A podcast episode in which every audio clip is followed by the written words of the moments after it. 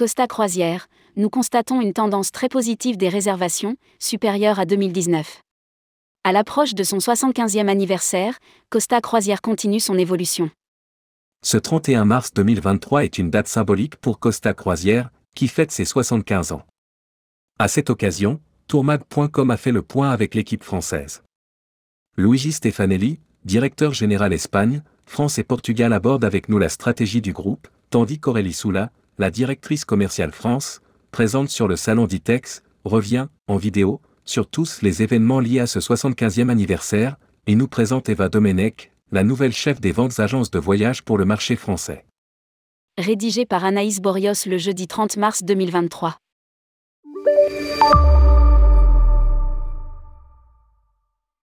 Il y a 75 ans, le 31 mars 1948, l'histoire de Costa Croisière débutait avec la traversée du navire Anacé, qui quittait pour la première fois Gênes en direction de Buenos Aires, avec 768 passagers à son bord.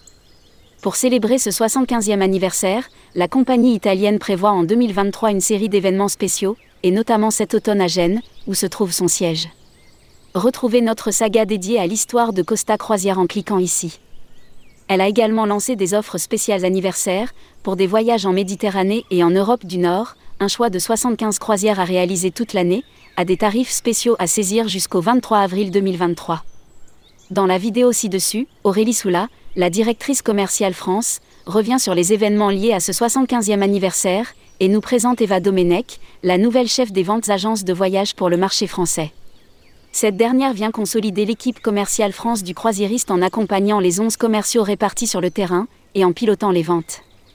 De son côté, Frédéric Saint-Paul, qui pilotait jusque-là l'équipe commerciale, devient directeur des ventes grands comptes et va se concentrer sur le développement des partenaires stratégiques. L'interview de Luigi Stefanelli, directeur général Espagne, France et Portugal de Costa Croisière. Tourmag.com À l'approche de la saison estivale, Costa Croisière dispose de 10 navires en activité, la majorité positionnés en Europe. Le Costa Fortuna vient même renforcer l'offre en Méditerranée. Comment se porte la demande actuellement? Luigi Stefanelli, nous regardons l'été 2023 avec un grand optimisme. Les réservations sur le marché français ne cessent de progresser depuis l'automne, ce qui signifie que l'écart par rapport à 2019 s'est réduit progressivement ces six derniers mois. Et, sur les deux derniers mois, nous constatons une tendance très positive des réservations, supérieure à 2019. La reprise s'annonce donc constante et nous sommes très optimistes pour l'été, avec l'ajout d'un nouveau navire, le Costa Fortuna, qui effectuera des itinéraires de 14 jours en Méditerranée. Au printemps, le navire embarquera les croisiéristes français depuis Marseille vers les Canaries. Durant l'été, il mettra le cap vers les îles grecques toujours depuis Marseille, et cet automne, il naviguera plutôt en Grèce et en Turquie.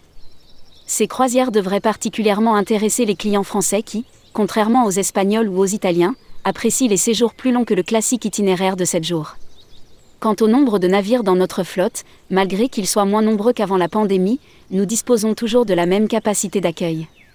Elle est même légèrement plus importante, parce que nos derniers bateaux sont plus gros. Costa Toscana, Costa Smeralda, Costa Diadma, Costa Fascinosa, Costa Favolosa, Costa Pacifica, Costa Deliziosa, Costa Fortuna, Costa Firenze, en Europe du Nord cette saison printemps-été, puis il sortira de la flotte, Costa Serena, marché Asie. Tourmag.com Neuf de ces navires sont positionnés en Europe. Comptez-vous les déployer dans d'autres zones? Luigi Stefanelli, notre colonne vertébrale reste la Méditerranée. Mais bien sûr, nous adaptons notre schéma en fonction de la saisonnalité. Par exemple, durant l'hiver 2023-2024, nous proposerons des itinéraires dans les Caraïbes, aux Émirats, en plus de la Méditerranée et de notre tour du monde. Par ailleurs, pour l'été 2024, nous positionnerons trois navires en Méditerranée occidentale, deux dans les îles grecques et trois en Europe du Nord.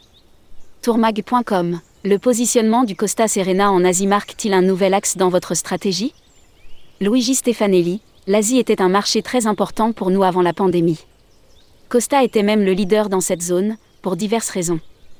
Aujourd'hui, l'industrie de la croisière en Asie est encore très fermée, mais nous avons réussi à nouer des partenariats à Taïwan et en Corée du Sud, pour que le Costa Serena puisse offrir des croisières à ces clientèles-là en 2023. Quant à la Chine, il n'est pas encore possible d'y naviguer, mais nous surveillons la situation de près, nous gardons un œil sur le marché. Cependant, nous constatons le retour des clientèles chinoises à bord de nos navires en Europe, même si nous ne sommes pas encore sur des niveaux similaires à 2019. Tourmag.com Au sein de Carnival, comment se positionne Costa? Quelles synergies sont mises en place avec les autres compagnies du groupe? Luigi Stefanelli, Costa Croisière est l'une des marques du groupe Carnival, qui couvre tous les segments du marché de la croisière, du mass market au segment de l'ultraluxe. Ce portefeuille de marques nous permet de proposer des offres complémentaires, mais qui sont déclinées sur chaque marché source et chaque segment. Carnival ne dispose pas d'une stratégie de cross-branding, chaque marque est indépendante. Le rôle de Costa Croisière au sein du groupe est majeur, de par le poids que nous représentons sur le marché européen. Et si l'Europe est le territoire privilégié de Costa, la France y joue un rôle clé. Elle est notre deuxième marché après l'Italie. Tourmag.com, vous annonciez, en février, être en plein recrutement. Vous venez de recruter Eva Domenech en tant que chef des ventes agences de voyage pour le marché français. Y a-t-il d'autres recrutements en cours? Luigi Stefanelli, nous sommes toujours à la recherche de candidats pour renforcer notre équipe de marketing commercial. Tourmag.com, avez-vous des projets de commande de navires?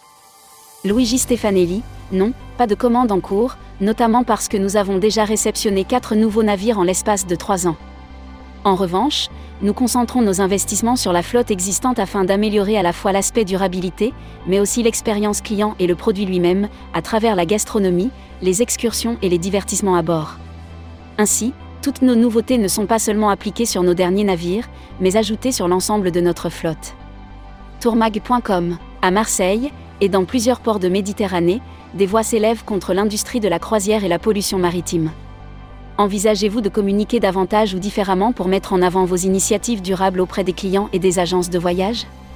Luigi Stefanelli, nous restons très vigilants sur tous ces sujets et nous sommes prêts à coopérer avec toutes les parties prenantes afin de nous assurer que tout le monde y trouve son compte.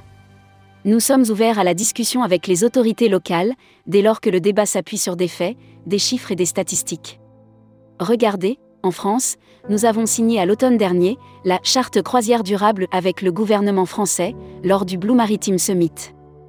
Dans ce contexte, il est important de souligner que l'ensemble de l'industrie de la croisière se trouve au beau milieu d'une transition énergétique et que, parmi les efforts réalisés actuellement par le secteur de la croisière en termes d'investissement, en construisant de nouveaux navires avec le moins d'émissions possible et en améliorant la flotte existante, Costa joue un rôle primordial.